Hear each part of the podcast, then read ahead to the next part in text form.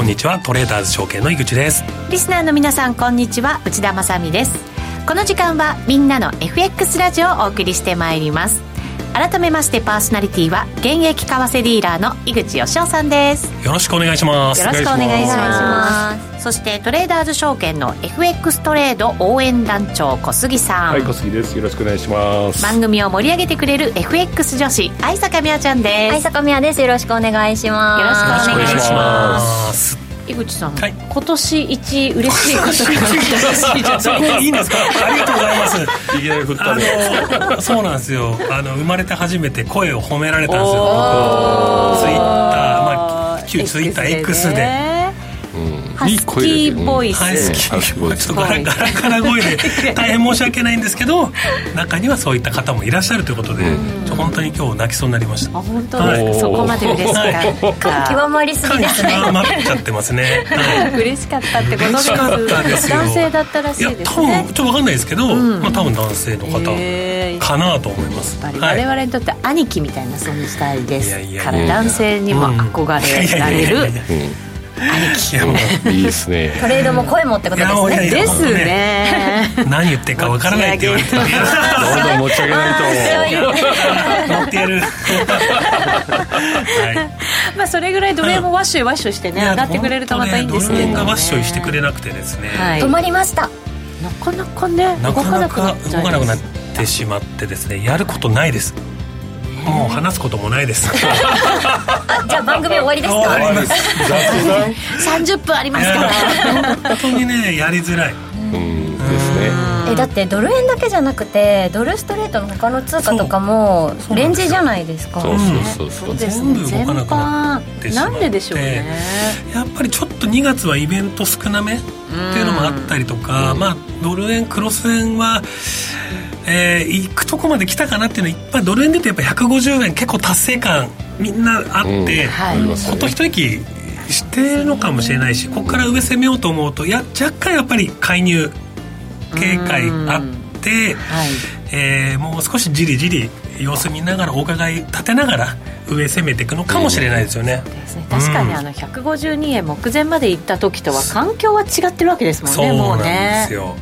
うん。なのでちょっと、まあ、ディーラー目線でいうとかなり厳しい展開には、まあ、なってきたかなとは思いますが、まあ、とはいえやらざるを得ないのでこの中でど何ができるかちょっとお話できたらなと思っております、うん、はい、よろしくお願いします、うん、そして番組後半では新興国の話もね、西山さんに今日は伺っていく週ですから、はい、5ドル去年。そうなんですよ。5ドル、うん、もう5ドルオーストラリアは新興国じゃないってね、うん、あの西山さんもおっしゃってましたけど、うんそね、それでも人気の高い通貨です、そうですね。人気ありますよね。5ドルって、多分ドル円えー、ポンド円、5ドル円ぐらい、まあ、3番目ぐらいに来る人気の通貨、昔から人気ですよね。あそうなんですね、まあ、ボラも高いしね。ペソよりも。うん、ペソ。人気。人気です、はい。ですね。わかりました、なのでぜひ皆さんもトレードの参考にしていただきたいと思います、さあそれでは番組進めていきましょう。この番組はみんなの FX トレーダーズ証券の提供でお送りします現役為替ディーラー井口義雄の相場の肝。さあそれでは現役為替ディーラー井口義雄さんに相場の肝伺っていきたいと思います、はい、そうですね。これ多分ねチャートを見るのが早い気がするので、うん、えー、と一旦チャート見てみましょう。ドル円これ4時間ですね。ああ動いてない。ここからねずっと気持ちよく上がってきてですね、まあ、2月初動は良かったんですよね123ときて150円到達してからまあピタッとまあ、止まってしまいましたよってことなんですよね。ね何回も抑えられてますね。何回も抑えられて、もう2週間近くこの値動きを見ているということで、まあ、ちょっと YouTube の方このチャートこんな感じで来てますよってことで、今日今朝ですね、はい、日本ではあ消費者物価指数 CPI の発表があって、うんまあ、あインフレ、えー、2%乗ってきましたよってことで、うん、まあ、予想上振れてきたんですよ。そうですよね。はい。うん、全く動かなかった。何ピピでしたっけ ?8 ピピ。8ピピ。8ピピ。みんな寝てたんじゃないいやいやいや私寝てましたね。うん、後から数えた。あ、数えました。えー、っと、あ、これしか動いてないんだ。ああ、それぐらいインパクトがなかった。いや、もう日本の CPI ってもうか毎回動かないですよね。うん。動いてるの見たことない。もうちょっと動いてほしいなと思うんですけど、はい、今回も動かずに戻ってきてしまって150円の、まあ、今ミドル50ぐらいでまあ気持ちいいところにいるのかなって感じですよね。えでも本邦 CPI、うん、あのやっぱりその日銀がその物価目標の達成のところを見たときに、ものすごくあのなんか達成感あるから結構なんかお祝いムードで円買われるかなって思っちゃったんですけど。本当ね。今日はで確かに、まあ、大台乗ったしみたいなのもちょっとあって、はい、ちょっとショートを振ってみたんですけど見事にやられました。このラジオ来る前まで少しショート振ってみたんですけどもう戻っちゃってあ全然取れなかったっていう感じでしたね。結局材料視されてないってことですもんね。うんまあ、ここれからね、ロンドン勢来たりとか、ニューヨークと来るんで、少しあの意識してくれると嬉しいなとは思ってはいるんですけど、まあ、毎度毎度、あの日本の CPI 動かないなってところですかね。うん、ですね。今も、はい、えっ、ー、と150円42銭43銭ぐらいちょっと下、うん、ちょっと下す、ヨーロッパ時間ね、えー、もう入ってくる感じになります。アーリーロンドンが、ね、うん、少しちょっと反応してくれたらいいかなとは思ってますけども、はい、本当にこの2週間ぐらい多分上が150円のもうひげをね、抜かせば80ぐらいですよね。うん、で下も149の、まあ、ひげ抜かせば80ぐらいの1円以内で動いてしまってているんで、うん、まあ、とりあえず、あの、もう、まあ、その、まあ、セオリー通りいけばね、あの、レンジがもう結構長く、あの、1円以内のレンジなんで、エネルギーは溜まっているはずじゃないですか。うん、うん。うん、上に行くとポジションショート溜まるし、下に行くとロング溜まるし、一発抜けてくれればね、あのー、まあ、持ち合いのブレイクっていうところで、うん、えー、かなりスピードが出てくれるんじゃないかなっていうのは、ちょっと期待はしたいところですかね。うんコメントにもいつ見ても同じレートとか、はい、海外勢はもう散々日本の利上げにかけてやられて、円買い嫌になってるんじゃないの？という声も。まあそういうのもあるかもしれないですよね、ね、今こう皆さんのポジションってどんな感じなんでしょうね。今ねあのやっぱり全体ネットでいくとショートです。ドル円はね。ショートなんですね、黒線もショートなんですよ、あの、えー、介入期待がやっぱりあるから。あるから、えっ、ー、とまあどこまで行っても逆張りっていうのはまあ前もちょっとお話ししたと思うんですけど、えー結構今極端に上がってるは上がってるじゃないですか年初から。っていうのはやっぱり売りたくなるんですよみんな、うん、あと介入っていうまあ一応レジスタンスもありそうだぞみたいな。っていうのも、ね、期待したいし多分ねこっから上はじりじりなんですよはい、で下はストンといきそうな感じなんでまあちょっと面白いかなっていうのはショートしてくる人は多いかなとは思ってます。だからまあ、150円のこれまた細かいんですけど前半に行くとネネットでスクエアになって、うん、150円割れてくるとネットでロングに変わってくる。そんな感じです。はあ。なるほどね、うん、細かく取引してますね。そうですね、結局でも狭いレンジですね、そうすると皆さんね。この狭いレンジに入ってしまったんで狭いレンジでは、まあ、今若干レンジの上限じゃないですか。このね、このチャートで見るとね、うん、レンジの上限なんでショートが入りやすい、まあ、あそっかそっか。レバレッジが効いてる分やっぱり短期的な取引が多いので、うん、これこれぐらいに上がってくるとやっぱりショート勢が多いかなってイメージですよねこれレンジがね、うん、ずっと続くよ。ここまで続くよっていうのが分かればいいんですけど、うん、トレーダーとしては、まあねまあ、やりやすいね。ねそうそうそう。売り売り買い繰り返してればいいわけでしょ、ね、どこで買ってもそうですよね。こん。なねイージーゲームねえよねみたいなね、そうなんですよ、だってずっと買ってたらその分なんかスワップ入ってくるしっていう人も中にはいるかもしれないですしね、確かにね、うんどうしたらいいんでしょうねこういう時は。えっとね。心臓マッサージ。え心臓マッサージ？どうなんですかね？蘇生ドル円をドル円を頑張れ。材料がないと厳しいですよね。材料がねだから来月にね日銀もあるし FOMC もあるし来月にちょっと集中しちゃってるのはちょっと辛いところですよね。だから今週だと PC デフレーターあり、ま、木曜日にありますけど、まあ、とりあえずそこがメインのところで予想から乖離してくれたらちょっと嬉しいかなっていうところですかね。月末フローはどうなんですか？月末フローはあこれちょうどチャートをもう一回見てもいいですかね。はい。前回めちゃめちゃ動いたじゃないですか。ここです、ね、前回この見るここが前回のちょうど1月31日のストーンってね。月末の1月ずっとやっぱ上がってたんでまあ、月末のシンプルにやっぱりドルリバランス入ったんじゃないかなっていう、一応、まあ、憶測ではあります。はい、ああいう美味しい動きをまた今月もしてくれたらね、うん。まあ、ロンドンフィックスに向けてね、これぐらいの動きがあればついていけたらなって、こここと、えー、と今月もね、ずっと上がって、今ちょっとレンジであれですけど、はい、リバランス入るとすれば、やっぱりドル売り下、下あるかもしれない。そうですよね。ちょっと今日 CPM も良かったし、なんか勢いでドッと下、掘ってほしいな。願望ですね。願望ですも う願望トークですけどね。いやでも先月のあの月末のリバランスってちょうどなんかその FOMC の直前っていうこともあってそれでなんかなんか警戒感があって1円ぐらい落ちたんじゃないかなと思ってるんです。なるほどそうだね。じゃあ調整も入ったろうしね。今回はそんなに動かないってこと？いやかもしれないし。いやでも井口先生がね先月そのリバランスでねドル売りだっていう話をしてドーン落ちて。さすがやな。井口さんね当たってるんですよ。そうなんですよ。すごいですよね。その通りレーダーの、うん、今は今週はドル売り。まあでも上がってるんであのリバランス大きいフローなんでまあ来るか来ないか分かんないですけど来たと思ったら結構そのロンドンフィックスまで結構何時間か下がってくれたりするんで、はい、そこはなんかついていけるように準備だけしてそうですね、はい、チャートだけはにらめっこしておきましょうかなっていう時ですね。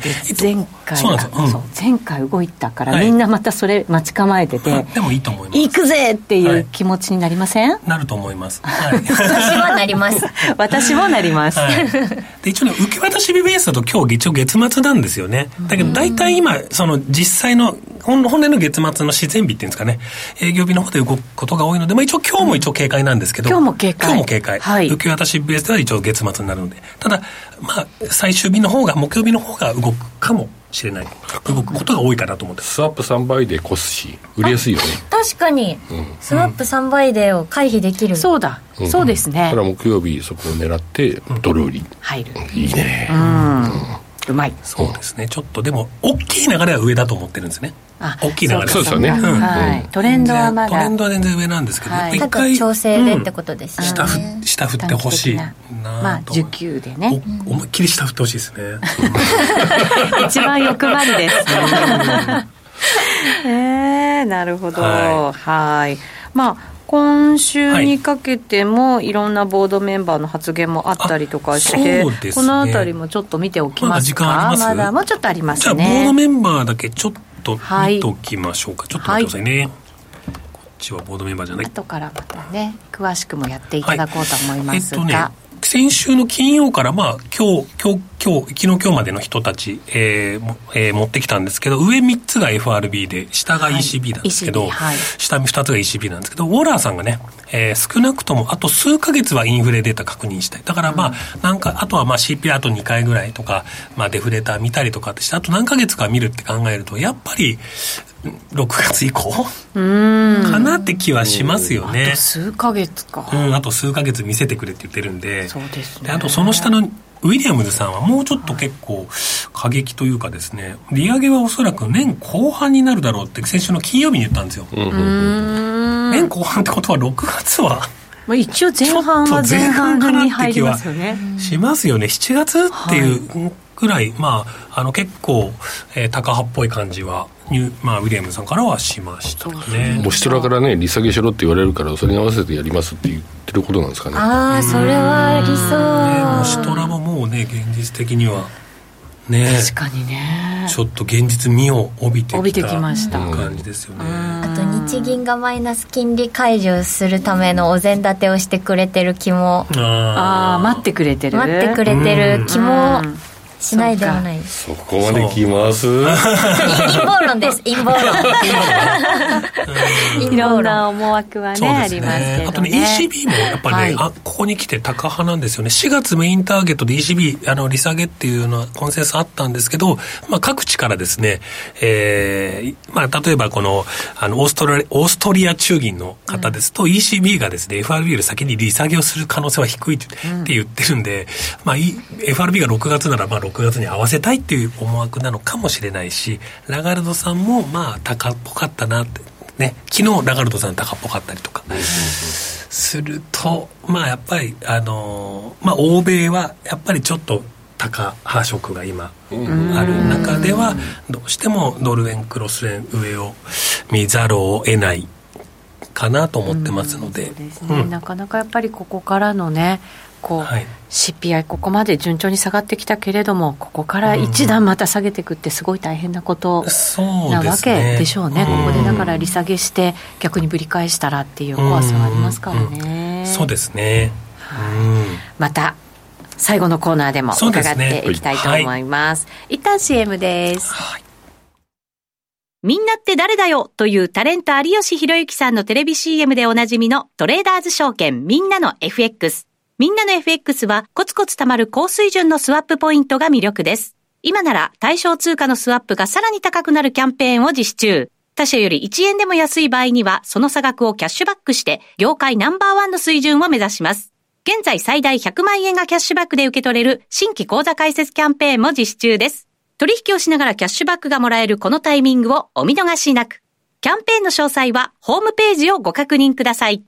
みんなの FX を提供するトレーダーズ証券は、関東財務局長金賞第123号の金融商品取引業者です。当社が提供する外国為替証拠金取引は、元本や利益が保証された取引ではありません。また、お預けになった証拠金以上の損失が発生することもあります。ご契約にあたっては、契約締結前交付書面をよくお読みの上、リスク等をご理解いただき、ご自身の判断で開始いただくようお願いします。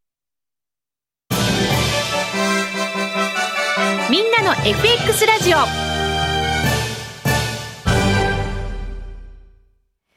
さて、このコーナーはみんなの FX ラジオのコーナーです。週替わりにゲストをお招きしまして、相場の見方を伺っていますが、今日のゲスト、第一生命経済研究所の西浜徹さんです。よろしくお願いします。よろしくお願いします。コメントにメルメイさんから5ドル円のスワップでお小遣い稼ぎしていた時期がありましたというね5ドルといえばなんか高金利通貨っていうね、代表面、はい、でしたけれども、一時期はもう金利もなくなってみたいな時期を経て、今に来てるわけですが、今日はオーストラリア特集していきたいと思います。お願いします。もう新興国じゃないやんっていうね。そうですね。あの、私自身も見てはいるんですけど、まあ資源国ですし、どちらかというと、その先進国の部類に入る。国ではあるんですよね。で、はい、特に金融政策を調整するときって、大体先進国の中で一番最初に動くのが、オーストラリア準備銀行かニュージーランド準備銀行というのは大体定説に言われていて、利上げ動く、もしくは利下げに動くって言ったときに、一番最初に動くっていう傾向がある。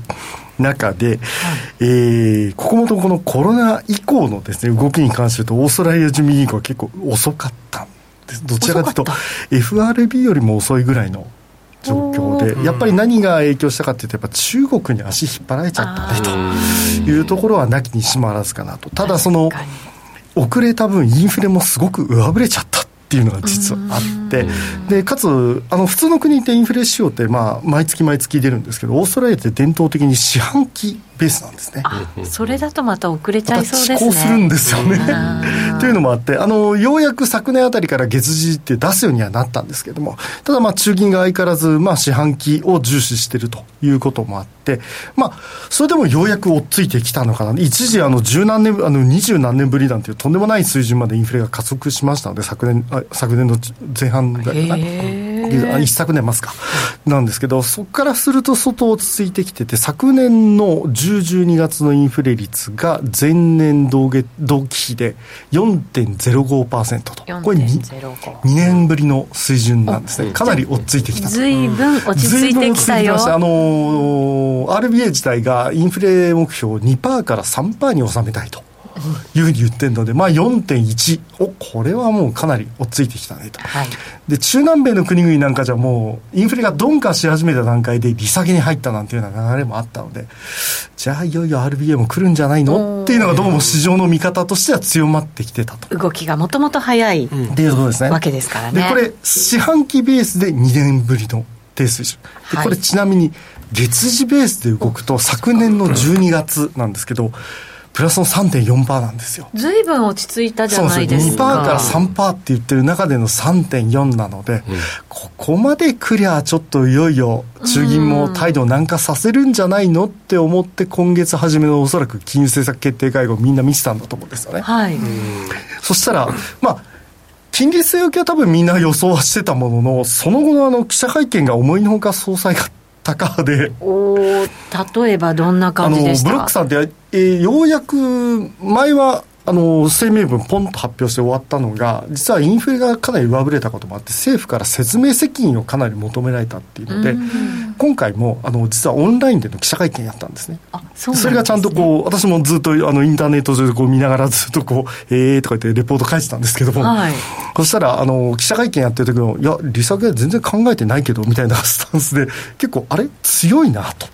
えこんなに鈍化してるのに？みたいな感じで、はい、ちょっと思いのほかあら高派に寄っちゃってましたね。ブロック総裁っていう感じで。もともとロー総裁の時に副総裁な方ですから、はいね、なんとなく流れを組むってイメージが我々にもあったわけですけど、はい。ちょっと違う。いや、あのー、多分一緒だと思いますし、ローさんと同じなので、実はプロパ上がりなんですよね、新卒で RBA に入って、でそのままずっと上がっていって、で最後、副総裁経て総裁になったっていう、もう見事な。プロパプロパ純粋培養なんですよね。なので、そういう意味では、まあ、中銀の政策に関して言うと、やっぱり高派になりがちっていう、あの例えば日銀でも、総裁が、いわゆるプロパ、あの、日銀出身者なのか、いわゆる財務省出身者なのかって結構政策がこう変わったやつだからありますけど、やっぱりプロパ出身者って結構そこら辺はこう、協情的に動くっていう傾向はなきにしもあらずで、まあ、あローさんもブロックさんも、まあそういう意味では一緒なのかな。で、ただローさんの場合は、やっぱり実体経済に配慮しすぎたがゆえに利上げを遅れてしまって、はい、で、ずるずるいてインフレがむちゃくちゃ上振れちゃったよねって言った反省があるので、ブロックさんそこは結構協情的にポン、どちらかというと、こう、いや、まだまだ上よねっていうところから、ちょっとスタンスを高派にしてる可能性っていうのはあるのかなというところですね。ただ、実体経済を見る限り、決して、え、よくはないよねというのが実情かなっていうところで、あの昨年12月に発表された7、9月、まあ、ちょっと前になりますけど、7、9月の GDP 成長率なんか見ても、前期年率ベースで0.85%と。結構弱いんですよね。で、その前が1.77でしたから、かなりやっぱ頭打ちしてきてることは間違いないと。確かにそうです、ね、でかつ内訳見ると家計消費なんか過去1年ぐらい全然伸びてませんよっていうふうな絵になってたんですよね。やっぱり。これ棒グラフの方が家計、えー、調整値ですね。はい、調整値か。はい。で、折れ線グラフは前年同期。まあ、はい、新興国でよく使われるパターンですね。で、それで見ても2.1%って、まあ、ずっと横ばいで推移してるので、決して勢いがなあるわけじゃないよねって。彼ら自身の潜在成長率大体2%台半ばぐらいで言ってますんで、となると、あ、それも下回ってるとなると、うん、外弱いよねって話にはなってくるんですが、それでも、あ、まだ利下げ動かないんだと。これでも金利が高くなってるからっていうのも結構影響してるんじゃないですか、ありますね、金利が高いのと、まあ、物価が落ち着いてきてる一方で、やっぱ金利が高い流れで、例えば不動産投資だとか、かなり落ちてってしまってますし、はい、あと企業の設備投資だとか、やっぱ足引っ張ってるというところがあるので、え、そうなってくるとね、そろそろこんだけインフレも鈍化したし、と思いきやのなかなか動けないと。で、内訳見ると外需なんか結構厳しいんですよね。何かというとやっぱ中国景気が弱いので、これ2つグラフ載せてますけど、向かって左側が在輸出。はい、いわゆる輸出ですね、見ていただくと、やはりコロナ禍で落ち込んだとこから急激に戻したものの頭打ちしてきましたねと。まあ、このグラフの中では高い水準には見えますけど、それでもやっぱりこれ、やっぱ回復力、そうですね、やっぱ中国のやっぱり景気の弱さっていうのは、相当やっぱり足を引っ張るようになってると。いうことは間違いないですね。まあ、プラス、あの、中国と関係が悪かったっていうのもあるかもしれません。で、それが戻ったからどうなるのって期待がある一方で、やっぱそもそも中国自体が以前ほど鉄鉱石も石炭も買ってくれないよねってなってくると、なかなか厳しいよねそうですね。ワインのね関税はなくなるとかっていうねね、ちょっと緩和策が取られてますけど、はい、やっぱり以前ほどなくなってきてるのともう一つ実はワインに関しては中国が国内で今一生懸命作ってるんですよね。雲南省とかで。そうなんですか、はい、雲南省に行くと雲南省の結構親い人から昔言われたのいや雲南省の広さっていうのはちょうど面積はフランスと一緒だからって言われて 何を言ってるの？と思ったんですけど。まああと雲南省ってですねあのずっとこう常春の国とか言われていて大体一年中花が咲いているような温暖なところなので。じゃあ向いてるんですか、はい、ワインなんですね。あともうちょっと土壌が良くなったら結構よいいものができるんだろうなっていう感じのところだったので、まあ、以前行った時にはですね。なので、まあ、状況が良くなるともしかしたら外から買わないって可能性も出てくる。そうですよ。完全なんかじゃあもう関係ないよみたいな。も。う買わないんだから 僕たちはみたいな。可能性もあるのかなっていうところですね。で、えー、先ほどのグラフの今度は右側がですねこれが今度は外国人来訪者数なんですね、コロナ禍経て大きく戻してたのがちょっと勢いに陰りが出ちゃってるっていうところで。あの東南アジア諸国も中国からのやっぱり観光客がものすごい減っていて、はい、元に戻らないっていうのはよく聞きますよね、はい。はい、そうですね。なのであの日本なんかの場合はどちらかというと中国人が減っていても一方中国人以外が増えていて、それでなんとなく全体としてはパイが増えちゃってるっていう感じになってますけどやっぱりオーストラリアなんかもそうですし、あと東南アジア、ASEAN の国々なんかも、中国に対する依存度があまりにも高かったので、まあ、そこが抜けてしまうと、なかなか他が回復すると言っても、以前ほどにはなってないところかなっていうで、そうすると外需悪いよねっていうところですね。はい、リポテじゃ内需どうなのよってなると、はい、先ほど、GDP 統計上は1年ぐらい家計消費伸びてないって話だったんですけれども、このグラフが小売売上高になります。はい見ていただくと確かに過去1年あんまり勢いはなくなってるもののそうは言っても拡大が続いてて。そうですよね。高水準、ね、そうなんですね。で昨年の11月なんか過去最高なんですね。これおそらくブラックフライデーの影響もあるんだろうとは思いますが。ポコンと出てるのが、はい、ですね。まあ、それでもあれ意外に堅調こんだけ利上げしてて金利高いのに？っていう感じなんですね。確かにそうですよね、はい、まあ、物の値段が上がってるから金額ベースではねあの多くはなるんでしょうけれども。でやっぱそれ支えてるのなんだろうねって考えると雇用が堅調だっていうところにやっぱり行き着いちゃうのかなと雇用いいですよね。そうなんですね、ちょっとここもと頭打ちの兆しが出てきていてただこれまで雇用の回復を牽引しているのが大都市部なんですね。どちらかというとこれまで雇用がいい時って資源が資源の輸出が増えるんで、はい、ウエスタンオーストラリア州とかどちらかというとこう資源が取れるところが中心になってるっていう流れだったのが、この12年ぐらいの雇用の回復って基本的に大都市部シドニーとかメルボルンとかそういったところが中心なんですよね。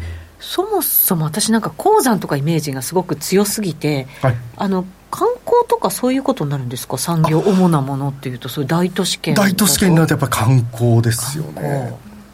なので目下のところのその雇用の回復するところもやっぱサービス業が中心なんですよね。製造業はどちらかというとやっぱり過去数年オーストラリアってこう5ドルが高すぎてって言ってみんな撤退しちゃったのでやっぱり裾野がなくなってきていてここもとはやっぱりサービス業に若干ちょっとシフトしている流れがあるのかなと。なるほど。それでも中国人観光客あまり戻ってこない。中でもそれでもまあ好調好調そうなんですね好調なのででかつ雇用が好調でかつ先週発表された10、12月の賃金の伸び率もこれもやっぱり依然として加速が続いてたということでそうするとあれやっぱりインフレ続いちゃうのかな根強いのかなっていうそれがやっぱりブロックさんのあの反応なのかなっていう感じにやっぱなっちゃってるんですよね。なので市場の期待としてはいやもう利下げ織り込みってなってるけれどもなかなかそうも動きにくいというのがおそらく経済指標の動きかなと。確かにあの中国の景気があんまり良くないよねってなると中国の影響を受けるのオーストラリアだよねってなんか我々簡単につなげちゃって、じゃあオーストラリアも経済あんまり良くないんじゃないの？利下げだねって結構単純にねつなげちゃったりするんですけど、そう物事簡単じゃないよっていう。そうですね。意外に内需がやっぱり底堅く来てるっていうところですよね。でもう一つやっぱりオーストあの RBA にとって利下げに動きにくいのが不動産なんですよね。不動産不動産あの一時期バブルが懸念されてこれグラフ出してるものが、えー、不動産価格の前月比になります、うん、だから前の月に比べて上に向かうと上昇している下に向かうと下落しているなんですね。で。ちょうどコロナ禍で下に向いたところから一気にこう経済活動正常化して上にバーンと向いちゃったんですよね。あの不動産も中国からの投資、はい、ダメよって言っててたりしましたよね、はい、だからなんか落ち着いたのかなと思いきや。基本的にはやっぱり他の移民もやっぱりいろいろいるんですね。中国から来なくても ASEAN だとかインドからも来ますし。っていったところで移民流入はある、そうすると需要はそもそもある、で利下げあの利上げを行って、不動産価格、一旦バンと落ちたんですよね、はい、下落したんですけど、今度は移民が来て需要がある中で、利上げで供給絞ったんで、需要はあるけど供給絞られたんで需給が引き締まっちゃってここもとまた上がっちゃってるって。はあなるほど。なのでじゃあここで利下げして不動産価格上がるってなっちゃうとどうなんでしょう。市政の皆さんの生活どうですかみたいになっちゃうので。もともとやっぱり利上げ開始した時の理由ってやっぱ不動産価格のバブルが怖いよねっていうところから入っちゃってるので。なかなかやっぱり同じような形で考えると今不動産価格って過去最高更新しちゃってる状態なので。はあそうなんですね。ちょっと頭打ちの兆しは出てきてますけれどもいやこのまままだ上昇を見てる中で利下げはね選択肢として取りにくいよねというのがおそらく RBA の狙いなんでしょうねと。なるほどね。ちょっと先ですかね利下げは。そうすると。そうですね。そうなるとやっぱりどうしても先々だっていうふうに形にやっぱならざる、あのー、RBA 自体がもともと言ってたのは来年の中盤って言ってたんですね。でも、いや、それは明らかにそれは持ちすぎだろうと、市場としてはまだまだ先、もう年内だって言ってたのが、ちょっと年内でもやっぱ後半になるでしょうしという来年って来、来年って言ってたんですか？もともと。それは随分先な、うん、だいぶ先な。感じですね。ずっといじって彼らは言ってたんですけどいやそこまではないだろうけどでも市場がはその先読みすぎて年内いやもう年前半だって言ってたのいやそれはさすがにないよねっていうのが多分今今のところかなと。利上げ利上げ自体はさすがにない。利上げ自体はさすがにもうないと思います、はい、あとはもう利下げ時期を探るそうですねそう探る展開かなと、でもう一つやっぱ気になるのは不動産の裏にある家計債務なんですよね、家計の債務が実は GDP 比で111%も今あるような状態で結構アジア太平洋地域で見ても家計債務多いのってオーストラリア韓国タイってこの3つが三大巨頭になるんですけども中でも一番多い。なので不動産価格にやっぱり実体経済相当揺さぶられやすい。でしょうね、相当不動産価格上がってますもんね。上がってるのである種それは資産効果としてプラスには効いてる、一方で下がり始めると一気にくるんですよね、でかつ銀行は銀行セクター余震の大体3分の2住宅ローンなんですよ。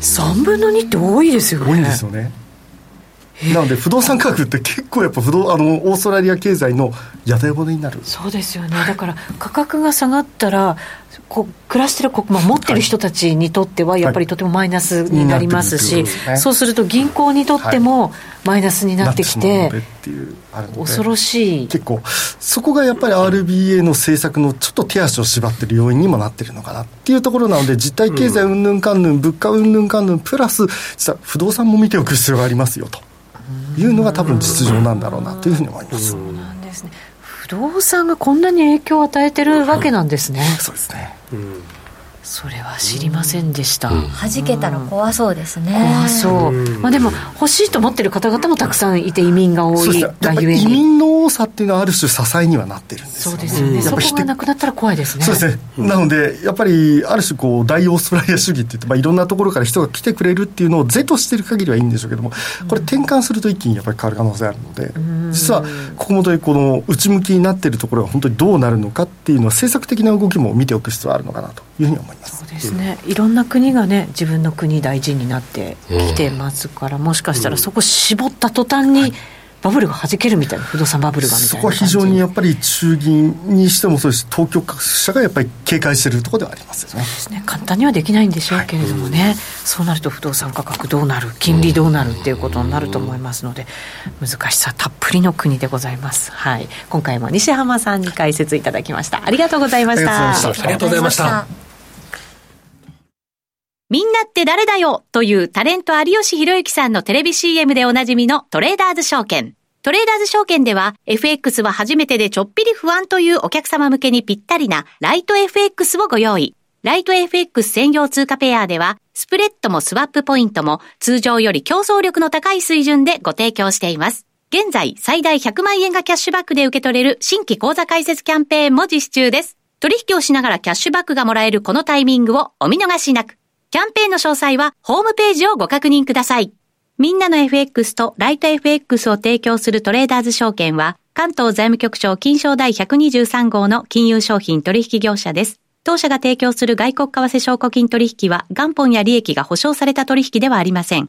また、お預けになった証拠金以上の損失が発生することもあります。ご契約にあたっては、契約締結前交付書面をよくお読みの上、リスク等をご理解いただき、ご自身の判断で開始いただくようお願いします。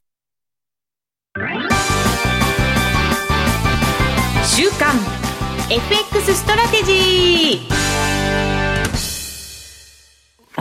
それではここからは投資戦略考えていきますが井口さんなんか質問が？そうあのさっきの、はい、あの質問があって、はい、あのウォラーさんとねあの、はい、ウィリアムさんどっちの発言を重視しますかっていう質問が来てて、はい、さっきのボードメンバーの出しましょうか、えー、もう一回ね。ね。ボードメンバーはい改めて。ウォラーさんとウィリアムズさんの、はい、ウィリアムズさんですね、はい、でウォラーさんっていうのはまああの去年のね、えー、年末に利下げ発言をした言い出しっぺの方ですよね。はい、彼を、彼からパウエルさんに火がついて、えー、もう早期利下げで、もうドルが、で、ものすごく下がって、は、もう来年は220円だ、110円だっていう声が上がっていった中の言い出しっぺなんです。すごく最近まではウォラさんね、あの、注目してたんですけれども、はい、もう、なんか逆に言うともう信用できなくなってきちゃって、急にね、やるって言ってたのに、今もうやらない、あとデータ確認だとか言い始めちゃったんで、ウォラさんの発言よりもやっぱり、ウィリアムズさんの、ニューヨーク連銀のウィリアムズさんが、やっぱり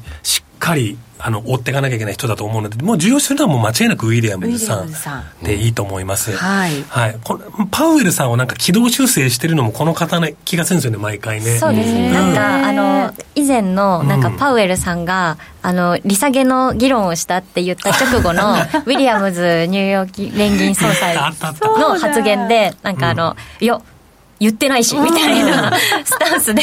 ありました、ありました。なんかプロレスしてる。やっぱり何かあると軌道修正するのが、なんとなくニューヨークの連銀総裁、まあ、あの、東洋圏も毎、毎年あるんですよね、あのニューヨークの連銀っていうのは、あの多分あの重要視というか、非常にあの見なきゃいけない人はウィリアムズさんということになるかと思っています。利上げはおそらく今年後半になるだろう。これを見ると、ちょっとここどこまでね、ね。あの信じていいのか分かんない、今、まあ、負けた6月ですよね、今ね。だけど、もしかするとウィリアムズさんの今の読みで、このままいくと、もしかしたら7月とか以降みたいなあの読み方もできるのかもしれないかなとは思って。ております。ますますドル売れないじゃないですか。売れないですね。しかもなんか直近のなんかアメリカの指標を見てると、なんか利下げどころか、なんかもうつ強いじゃないですか。いや、なんか利利上げは多分ないかもしれないですけど、うん、でもなんか一部アナリストだと、なんかあの、追加利上げあるんじゃないのっていう人もなんか少数出てきてるっていう話も聞いたことあります。そうですよね。利上げなんてしないって人も出ていますもんね、中にはね。なんか年内利下げがない、うん、利下げしないって人もいるから。なんか年内利下げは無理だから据え置きのままなんじゃないかな、みたいな、うん、なんか市場の思惑も出てきているような気もしますよね。となるとですよね。経済の影響はね、ちょっと大きくなりそうな気はするんですけどね。さ期で西山さんもオーストラリアもちょっとだいぶ先だって感じだったし、ECB もちょっとねいや FRB より先にやりたくないしっていうなんか発言がちらほら出てるとあのちょっと話戻りますけどやっぱりそのファンダメンタルズっていうかその根っこはやっぱり上なんでしょうね。あのドル円クロス円はね。って考えなきゃいけないかなとは思ってまして。そうするとじゃあ介入はどれぐらいなのかって話ですよね。可能性レベル的レベルで？レベル的に。はい、まあ、で、神田さんがやっぱり言ってるのが、ボラティリティと投機的な動きって言ってるでしょ？はい。ボラティリティも見てくださいよ。なくなっちゃった。なくなっちゃった。心臓マッサージしないと。そうそうそうそう。蘇生、蘇生。どこ？心臓。投機的な動きもあるのかどうか。いや、投機も何も実勢そのままなんで。動かないんだもん。あの、それは、あの、ファンダメンタルズ通りここまで上がってきただけなんで、それは投機ではないですよねっていうところで、投機でもないし、ボラテリティもないんだから、えー、152? まあ、その、去年、去年、一昨年だっけ、はい、なんなのかな？あの本当に介入した時とレベルが151円後半、その間で打ってくるってことはなんかなさそうですね、今の値動きだとね。前はね、本当にボラテリティピュンピュンピュンピュンあったし、まあまあ、確かに急激な値動きはよろしくないよねって言われたらそうですけど、今年はやっぱりそんな感じでもないし、そう考えると介入は152円までないとは思うんですけどね。うん。なんか1月のボラに比べて2月に入ってから本当にドル円が動かなくなってしまって。本当ですね。本当に。もうトレーダーとしてはもう何したらいいのかわからないですね、うん、どうしましょう？何しましょう？トレーダーとして我々は。筋トレとかでいいんじゃないですか？筋トレ。昨日僕ちょっとやってましたよ。会社で。あまりにも上がれって言ってやってました。上がれ上がれもしかしたら動くべき時が来るかもしれませんそうそう。その時に備えて。備えて反射神経とかね。え筋筋肉つけて反射神経上がんの？いや大いや大事ですよ。体動かしてはい。えドル円上がれって言いながらダンベル上げるんですよね。そうですそうです。上がれ上がれ。上がれベンチ上がれって。本当にやってたんで全然いかなかったけど。まあでも昨日ちょっと上がってくれてたんで、でも勢いはなくてじりじりじりもう一個もっとだもっとだっていう感じで筋トレしてました、うん。なるほどね、なるほど。ドル円の心臓マッサージは筋トレにありということで。はいはい、はい。ちょっとドル円また下方向そうですがね。ねうん。ちょっとや150のっぱり30銭台まで来てますので、うん今週の予定一応見ときますか？ね。もう一回、ちょっと今週の予定を、動きそうな。おさらいしておきましょう。我々の餌はあるのか？はい。そうですね、メインはどうでしょうか？あ木曜日ですね、最終、月末最終日の PCE デフレーターですかね。えー一応 FRB が最も重視してる、そうですねあの物価指標と言われてますので、えー木曜日のデフレーターに期待ですかね。まあ GDP とかもあるんですけどね。やっぱり今どちらかというと、えーまあ CPI とか PPI とか、まあミシガンのインフレ期待も高かったりとか、この、えっ、と、足元もインフレ指標ずっと予想上回ってるので、ここで PC も上振れるようだとまたやっぱり米金利上がっていくんだろうなっていうところで再再トライがあるかないか。うん。まあ全然思いっきり下振れても嬉しいんですけどね、まあそうですね、うん。ボラがねあればね。そうですね。ボラが大量に何回言ったか。なボラ。そうね。そうです。BC デフレーター下振れて月末フローでドルも売られて一旦思いっきり下押してみんなにチャンスをくれる展開でもありがたいかな。うんまあ、あと ISM が、あー月またぎますけれども、はいえー金曜日にあってと。で、欧州の消費者物価指数ということで、まあ、ないわけではないので期待したいですね。そうですね、はい明日のニュージーランドどうですかねそう、明日ニュージーランドの政策金利発表があって、一部ね、利上げっていう噂出てますよね。うーんあそうなんだ、はい。利上げ？利利上げ。利上げ？利上げ。ー 利上げ 利下げだっつってんのに。利いや、利上げ。ええあの、そう一応ね、あの、確率は多分、まあ、どこの銀行も据え置き予想ですよ。だけど、マーケットはあるんじゃないって今言われてまして、このところ強かったんですけどねそそういえば確か有事9円は、うん。確か9年ぶりの高値更新かなんかしてたんですよ。黒線の中でも結構先行してねあ上がってた感じがありましたけど。みんな動かないから9位も9位ゲーっしてなってたのかもしれないけど、うん。昨日ぐらいからちょっとね、うん下に来てはいるんですけど。さすがにねあの行き過ぎたの今修正して明日ちょっとどっちにしても動きそうなんでここ明日はスタンバイですね。スタンバイ、はい。ニュージーランドで。ニュージーランドで、ん。うん。あのでステルザファクトかもしれないしまあ生命高派だったらまた下拾えるのかもしれないし、ちょっと楽しみなんですよ実は。じゃあおすすめニュージーですか、おすすめニュージーというかボラが出るのはニュージーだけっていううん。なんですけどねところオーストラリアよりも強気だった気がするんですよいやそうそう。記憶の中では。そうです,、ね。はい。ですよね、うん。このまあ先進国の中で一番なんか高なんじゃないですか？おおー。なんかドル円じゃない通貨が出てくるの。そうですよ。なんか珍しいですね、そう。スタンバイまで行きました、ねスタンバイ。だってドル円がこんなだもんだって。何も喋ることないじゃないですか。確かにね。喋ることないんでもうあのもう仕方なく9位をちょっと見ようかなって。いやしか仕方なく、い。やいやいやいや9位はい。ね、そうですね。おすすめということで、はい。い、いですね。トレンド出るとね結構続きますからそう。ね、そういう通貨ですよね。そういうの好きです。楽しみにしたい楽しと思みにね。います、はい、皆さんもぜひスタンバイでお願いいたします。ぜひスタンバイしましょう。はい。ということであっという間にお別れのお時間でございます。この番組はみんなの FX トレーダーズ証券の提供でお送りしました。それではリスナーの皆さんまた来週です。さようなら